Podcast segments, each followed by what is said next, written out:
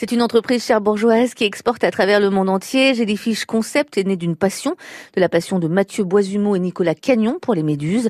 Un animal magnifique qui ondule dans les aquariums du laboratoire installé sur la criée. Des espèces qui accrochent la lumière sous le regard attentif de Nicolas. Il y a des espèces qu'on élève ici et il y a d'autres espèces qu'on importe d'un peu partout dans le monde. Donc ça par exemple c'est une espèce qu'on va, qu'on va vendre à des aquariums publics qu'on a importé de Californie. Donc ça, on est les seuls actuellement en importer en Europe. Et c'est une méduse qui devient très grosse, environ 30-40 euh, cm de diamètre, pour des, bras et des filaments qui peuvent faire 1 euh, mètre environ. Et donc ça, c'est des espèces qui vont dans des très gros aquariums. Donc on en a déjà envoyé euh, à Nausicaa, à Boulogne, le gros aquarium européen. On en a envoyé à l'aquarium de La Rochelle il y a 2-3 semaines. Et celles-ci, elles sont destinées à l'aquarium du Trocadéro à Paris. Elle est très colorée, celle-ci ah, Celle-ci, ouais, c'est ce qu'on appelle la, la chrysaora brune. Donc elle a une ombrelle bien jaune avec des filaments rouges. Et l'intérieur des, tentacules euh, au centre est très blanc.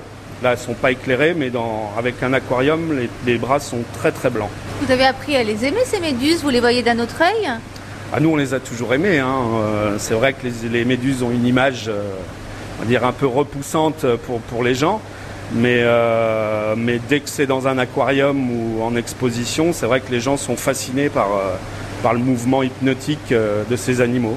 Vous fournissez des, lieux publics, hein, mais également des particuliers. Ça plaît, ça Oui, alors la mode est arrivée des États-Unis il y a environ 9 ans, on va dire où une start-up californienne a créé un petit aquarium à méduses. Eux, à l'époque, ils ne savaient pas élever les méduses, donc on en a exporté énormément aux États-Unis au début.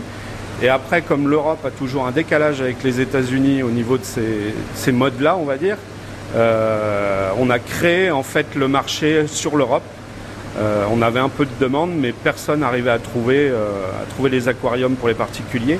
on a créé des petits aquariums à méduses, et donc les, gens mettent ça dans leur salon ou, dans leur chambre. Ça peut, être différents, différents lieux. La durée de vie d'une méduse varie selon les espèces. La chrysaora, par exemple, celle dont on vient de parler, peut vivre jusqu'à 3 ans en captivité.